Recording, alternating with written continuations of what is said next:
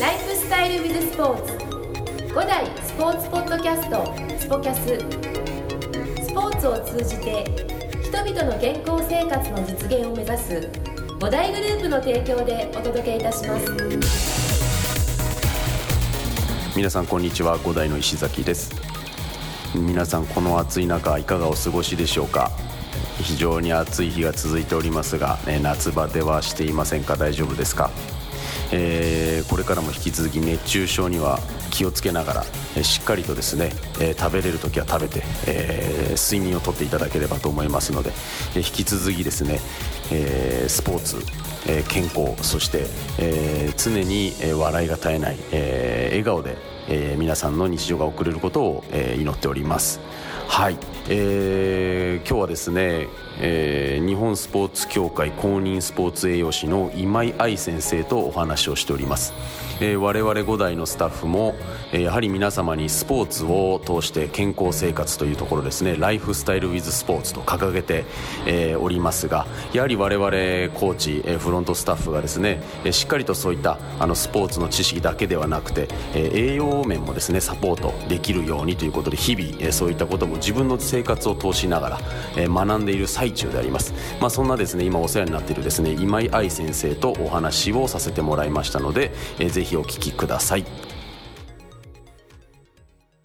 はいでは本日のゲストは今井愛先生です。よろしくお願いいたします。よろしくお願いいたします。はい今日はあの僕も初めての経験なんですが、えー、ゲストとそして、えー、本日はですね五代のセンター南にある、えー、スポーツサラダ。えー、こちらはですね、えー、いろんなあのフィットネス、えー、体操そしてヨガとか、えー、今までもですね、えー、5代のそういったポッドキャストでもあの直先生ですとか、えー、いろいろご紹介させていただいてますが、えー、本日はですね、えー、理恵先生とえー、そしてあのブランドですねあのうちの弊社のブランド担当している田内さんと今日一緒にですね今日は僕は女性に囲まれながら楽しくお話しさせていただこうと思いますのでお三方よろしくお願いいたします。よろしくお願いいたします。お願いいたします。はい。えー、冒頭僕があのご紹介させていただきましたが今井愛先生日本日本スポーツ協会公認スポーツ栄養士さんでいらっしゃいまして今ですね5代の社員。みんな今今井愛先生に夢中になっております。それはなぜかというと、えー、僕ら、えー、やはり栄養学ですとか食事っていうところで、えーまあ、僕らはあの食べ物でできているんだというところを学びながらですね、うん、えー、まず我々があのスポーツ、えー、そういった指導者っていうところの前にあのしっかりとまず自分が食べ物で健康にならなきゃいけないというところで、えー、一人一人学んでいるところであります。はいで今日はそういった中であのもう栄養学って言ったらもう多岐にわたると思うんでもうあのざっくばらんにいろんな質問からいろんなお話をあのお聞きしたいと思いますのでよろしくお願いいたします。よろしくお願いいたします。はい。でまずですねちょっと最初の冒頭だけ僕から、あのご質問をさせていただきたいという。これ結構大枠なことなんですけど栄養っていうことはもうもう小さい頃から僕らって聞いてるじゃないですか。ででもそこにまず栄養って何なのっていうところがあって、そのまあなんて言うんでしょう食べるっていうこと、はいはい、いわゆるあの僕の中では栄養ってまずあの摂取することっていうなんかものがあるんですけど、なんかそのそもそも栄養って何なのかとか栄養学って何なのかっていうところと、まあ、それに倣ってその栄養士さんってなんかどんなお仕事なのかなっていうところも含めてなんかあの聞きたいなと思って。栄養っていうのはですね、ええあの食品は栄養じゃないんですね。食品を食べては摂取ですよね、うん、摂取しても吸収されなかったら栄養じゃないんです、摂取して吸収されてそうです。吸収消化。吸収されて消化されて体のためになっていることが栄養状態がいいっていうんです栄養状態が悪いとか栄養状態がいいっていうのはその栄養というのは人間の体に置き換えた時その食品がどうなってるかっていうことを言うんですね、だからこれは栄養にいいよってそれはどういう意味っていう感じになってこの人にとってどうどういいかっていうところになります。例えばひじき食べたらそのまま出てきちゃって全然栄養良くないよねっていう人いるんです、でもひじきというのが本来大腸の体の中をきれいに掃除してくれる、うんお腹の中を掃除してうん。きちっと便を快便状態にするってことは栄養状態がいいことですよね。はい。そうです。下痢だと栄養状態悪いってことですよね。だからそういう意味があるんです。栄養というの。栄養って一口に言ってもそうその食品の中がどういうふうに関わってるかっていう人間に置き換えて考えるところまでが栄養学と言いますあのそこまで考えて食べたことあります？はいないですないです、うん。ないんです。ないです。なないんです。はだけどそれに意味があるんですっていうのが栄養士なんです。いあそうなんです。ーもう今腑に落ちちゃう腑に落ちましたね。で世界で一番初めに栄養士が生まれたのは日本なんです。そうなんですか？そうなんなです。んですね。日本なんです。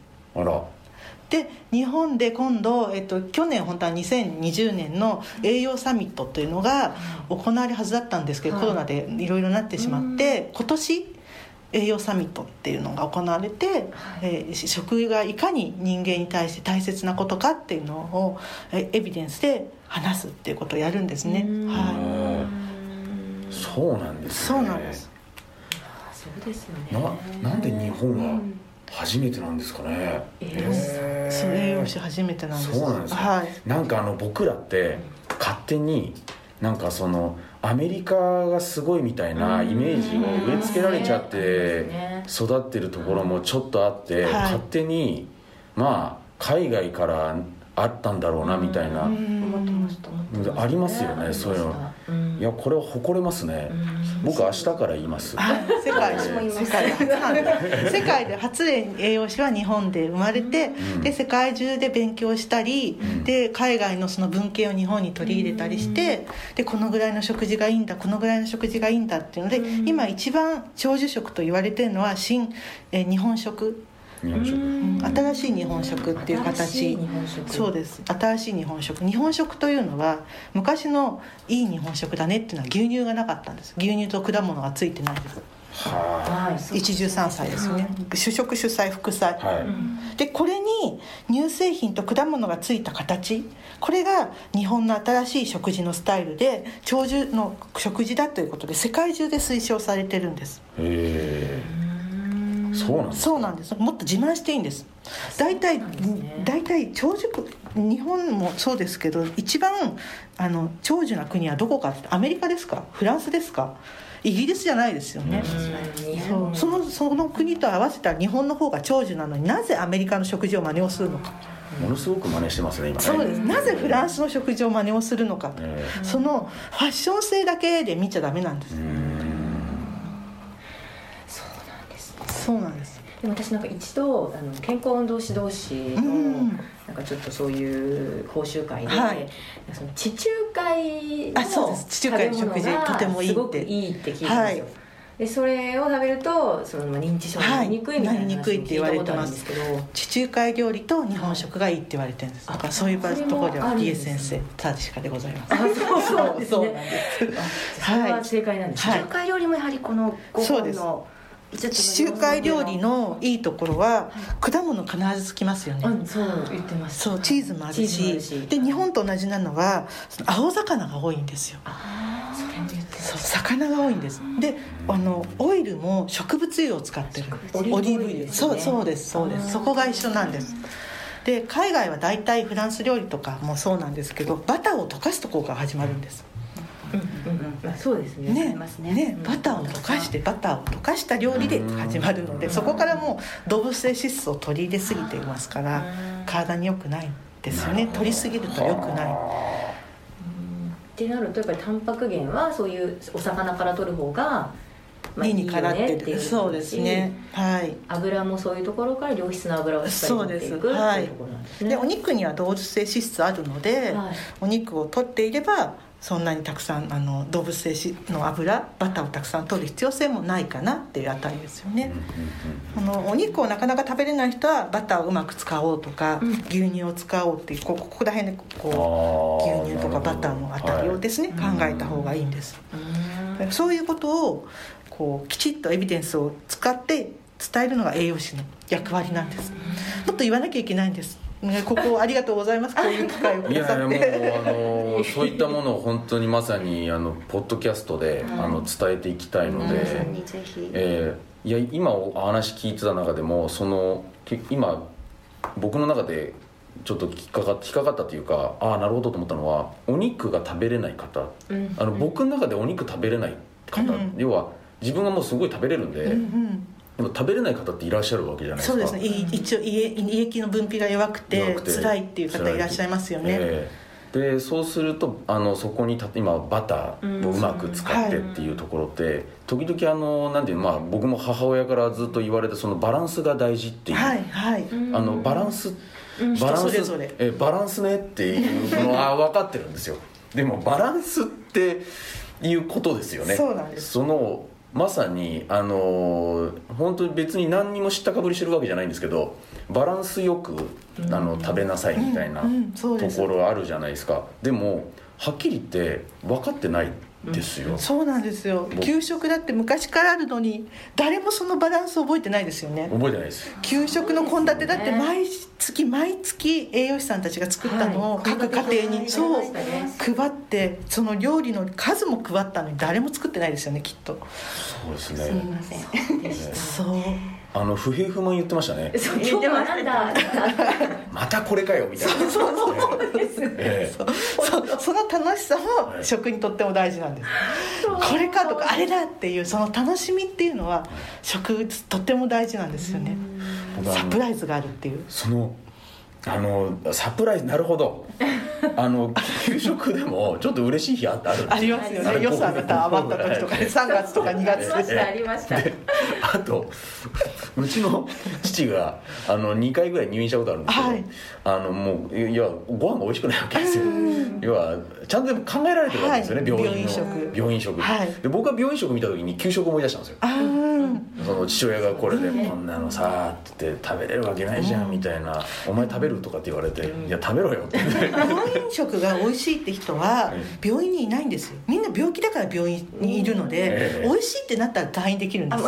だからあなるほどそうお役目になってるそうわけですね美味しいと思えない。ホテルじゃないですね。そうそうなんです、ええ。病院食はバランスよくできて、食もちゃんきちっとできてるけど、美味しいなって思う食欲が湧いてないですし病気だから。胃液も出てないですし唾液も出てないので、美味しくないんだよっていうのは当たり前の感覚なんです、え食べるって大事だ生きるためには本当に食べるってすごく大事ですよね。そうなんです。病院食がまずいまずいっていうのはそれは病院のせいではなくてあなたの健康状態。えなるほどですそねれぐらいその下のその状態が悪くなっちゃってるので、ああなるほど、はいあなんかバランスのいい食事ってあの旅館とかの朝ごはんとかのイメージがそうですよね。あるのでいろんなのがたくああいうものをちゃんとさん朝ごはんとかに、食べれてるといいですよねのかなってわかるんです。なかなか作るのは大変。朝からね、うん。朝から作るのは大変なのでそしたらもうそう、はい。い、や作らなくてもいいですか？もう前もって作っといたのをタッパーに入れといて電子レンジでチンしたりとか焼くだけだったり温めたりだけっていうふうにするといいと思います朝はもう毎回同じのでいいと思うんですよ。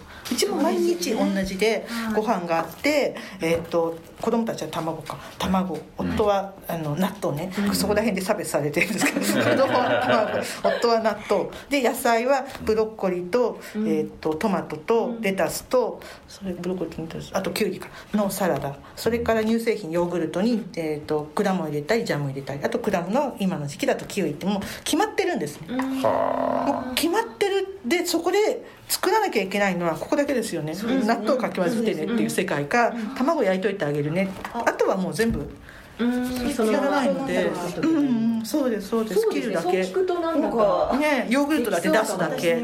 そうそう。もうご飯も炊いてありますし。よくね果物も果物食べるの切るの面倒くさいしみたいな声もこうんの間スタッフから聞いたりもしたんですけど今言ったみたいにキウイとかでしたらね。キウイだったら一回切ってそれスプーンで食べれますそれそれでいいですもんね。切る必要はないですよね。はい、もっと面倒くさかったらカットでも今売ってるのであ包丁が使えないとか、ちょっと右右手怪我してて無理っていう人のためにカットで入ってるその果物のパックを3日で食べきってくれればいいかなって、うん。そのうまく使ってくれればいいかなっていうあたちょっとりですよね。そうですね。そう。やっぱり果物は五代はそう五代さんだとそうですけども人体作るのにビタミン C 絶対必要なので果物食べないで選手というなかれっていうあたりですね。すごい健康がしました骨骨作るにもねそう。ビタミン C はい。コラーゲン作るにもビタミン C 必要ですからためで一気に飲めばいいじゃんとか言う人いますけど水溶性なんでみんな流れてさようならあビタミン C の。そうガーッと飲んでも意味ないのでちょこちょこっと取ってほしいんですこれねうちのコーチに聞いてもらいたいんですよ。なんかねあのエナジードリンクみたいなの飲んでる人いっぱいいるんですよ。あいます最近特に朝。はい。うん、エナジードリンクはあの健康ドリンクっていうか夜、うん徹夜で起きてなきゃいけないような健康ドリンクありますよね、ありますあります。うん。あれを朝から3本飲んでるような状態で全然健康的じゃないんですよ。エナジードリンクアメリカで6本全部まとめて飲んだ女の子が亡くなってるんですね。で死亡事故もあるんです実際。外国で体への負担があカフェインの量が多いですし砂糖の量もご飯の量ご飯に配分？糖の量がやばすごい多いですよね。そんな一気に糖バーンと入れてどうするってでカフェインも多いので一度ぜひカフェインが何グラムって書いてあるのをコーヒーに換算すると何杯かなっていうのを自分でやってほしいんですよ。で一気にそんなにコーヒー飲めるかなっていうあたりで。そうすると心拍数が上がっちゃいますし、体に全然良くないんですね。そうですよね。いや僕あの先生これお砂糖って、うんあのなんかいろいろあるじゃないですか、はいいろいろというのは。例えばですけどなんかその白砂糖ってはい。で、えー、何まさにそういう、はい、お砂え糖黒砂糖。黒ああありがとうございます。今ここにあの素晴らしい教科書が、えー、黒砂糖。みんな持ってるやつこれはこれ和三和三本和三本ああこれあのね。わわあれですか？あの和和菓菓子を使う、このこれなんて読むんです？これは。上白糖。上白糖三温糖水飴黒こここ黒蜜？これこ黒蜜蜂蜜。蜂蜜。メープルシロッこっちプに行くほどいいだけど原料はサトウキビサトウキビサトウキビサトウビって全部サトウキビなんですこれはあのお砂糖ってなんかあのもうお砂糖絶対ダメですって言い切る本もあったりとか、うんうんうんうん。でもお砂糖も必要なんですよっていうことだったりとか、僕それを今日本当お聞きしたくて で砂糖とどう付き合えばいいのみたいなもう極論砂糖は取っちゃダメみたいなこともネットで書かれてたりですとか、そうですね。でお砂糖だったら蜂蜜がいいとかよく言うのはい。ありますよね、はい。お砂糖お砂糖はこのお砂糖の類黒あの黒砂糖和三本上白糖三温糖全部これ砂糖きびから作れてます、でお砂糖が多すぎるとデメリットというのは何かというと血糖値の上がり方が早いんですよ。うんご飯をそうご飯の甘さというのはでんぷんがバーッとつながっているのでここにあるのがずーっとつながってるくるくる回ってるのを1本ずつ切っていくって考えてください、はい。1本ずつ切りながら血糖値が上がるのと、お砂糖は 2, 2担当なので、ポンって切ってポンって上がるんですよでパーッと入ってきたらトントントントン上がってっちゃう。血糖値が。血糖値あー上がり方がそうです。でたくさん上がるとインスリンたくさん出さなきゃいけないのでもう膵臓がくたびれちゃうんですよね。また来た。っていうことは、そのなんていうんですかイメージ的に言うとなんか血管の中に、はい、なんかカフェインって、はい。なんか砂糖と似てるって聞いたことあるんですけど、はい。い、わゆるその入り方が早いんですか？早いんです。血血中に、はい。あ早い。んですボンボン入ってっちゃうんですかトントントントン入ってっちゃあー。う2担当ですもん何だったでうんさらに良くないのはブドウ糖と果糖の組み合わせなんですけど、はい。ブドウ糖というのは入るのにエネルギーが必要なんです、うん。うん入りますってあーよっしゃってこう入れるんですけど、はい。果糖というのは入りますってパッと入っちゃうんですよ入り方入り方が早い違うんです早いんです。早いんですか？早いんです。ですからスポーツしてる時に果物を取るといいっていうのは入り方が早いんです。すぐエネルギーになるんです、エネルギーにならないような状況でボケーってしてる人が入っていくとこんなにたくさんいらないからってインスリンを使おうとして膵臓が働いて一生懸命それらを血糖値が上がりすぎると体に良くないからって体の中に入れ込もうとしてくれるんですね、うーん。それやりすぎると良くないから適度な量の砂糖にしようよなんです、ああなるほどで大体あの大さじ1杯とかにぐらいがいいねっていう言っていてそれはほぼお料理で半分。お料理で半分使ったと半分は少しお菓子作食べたら出て出てくる量ぐらいかなっていうあたりですね、うん、食べ過ぎると一気に砂糖の量増えすぎちゃうのであとはあの砂糖が多すぎるともう一つは唾液の質が変わるんですあそうなんです唾液の質が変わって非常にですね唾液というのは虫歯を作らないんです。はい、唾液によって歯の再石灰化というのがあるんですけど、歯がちょっとこうご飯とか食べたりすると一旦あの歯が一旦溶ける当たり前ですけど溶けるんですよね、そしたらもう一回唾液でふっと戻すんです。戻す働きがあるんですけど砂糖が多すぎるとそれが遅くなっちゃって虫歯になる確率が高くなっちゃうんです歯の再生回化が遅くなっちゃうってデメリットもあるんですね。だからお砂糖の回数は少ない方がいいんです。なんかイメージ言うとあの歯に付着している砂糖がなんかしちゃって、うん。虫歯になるみたいな。そうそうそうそうですそうです、えそこに一つ唾液が絡んでる唾液が絡んでるそうですそうです。唾液も唾液が唾液の質も変わってっちゃって、唾液が頑張ろうとしてるのにそれを妨げちゃう。そうです機能としてる。なるほど。でお砂糖と歯の歯の虫歯の原因となるミュータンス菌っていうのは非常に仲が良くて砂糖が来るともう喜んで穴開けるんですよ。あそれが虫歯の最大の原因でそれであの他のご飯とか糖のものいわゆるご飯のものを食べたり、お菓子食べたりおせんべい食べたりするとこうこうネバネバしたのがつきますよね、うんうん、そのネバネバしたのの状態を作るのがその糖なんです。ご飯とか普通のでんぷん質なんです、うん、それネバネバしたところに砂糖が来ると中に入り込んでフフフって感じでこうどんどんどんどんふっていくんですよこれ危ないですね酸を作って酸を作るともう歯は溶けちゃうんです溶け出しちゃうんです、でもうこのなんていうか思考が溜まってっていう状態ですと歯を磨いてても取れなくて、うんうん、唾液で頑張って取ろうとしても取れなくて、中だけ進んでっちゃう。怖いですね。歯は大事です。甘いもの食べ過ぎると食べ過ぎとなる。よっていう。である程度までやっぱもうやめよう甘いのやめようってなるとその状態が治るんですよね、で歯の再生回が戻るので黒い穴がついていない限り虫歯は戻るんです、うん、それが C の O と言われてる、O と言われてる。0あ1から4まで0の1とか言いますよね、その O って言われた時あ虫歯になりかかってるけどまだ治せるっていうのも。そうなんか最近はね歯医者さんでも削りませんみたいな方もね出てきてらっしゃいますよね、えー、食生活を変えられれば削らなくても大丈夫、ああそういうことですね。色やっぱり時代とともに変わってますね。なんかそういう情報も含めてそうですね。はい、ただ私10年前からそれは言ってるんですけど、う。ん、それをまさに。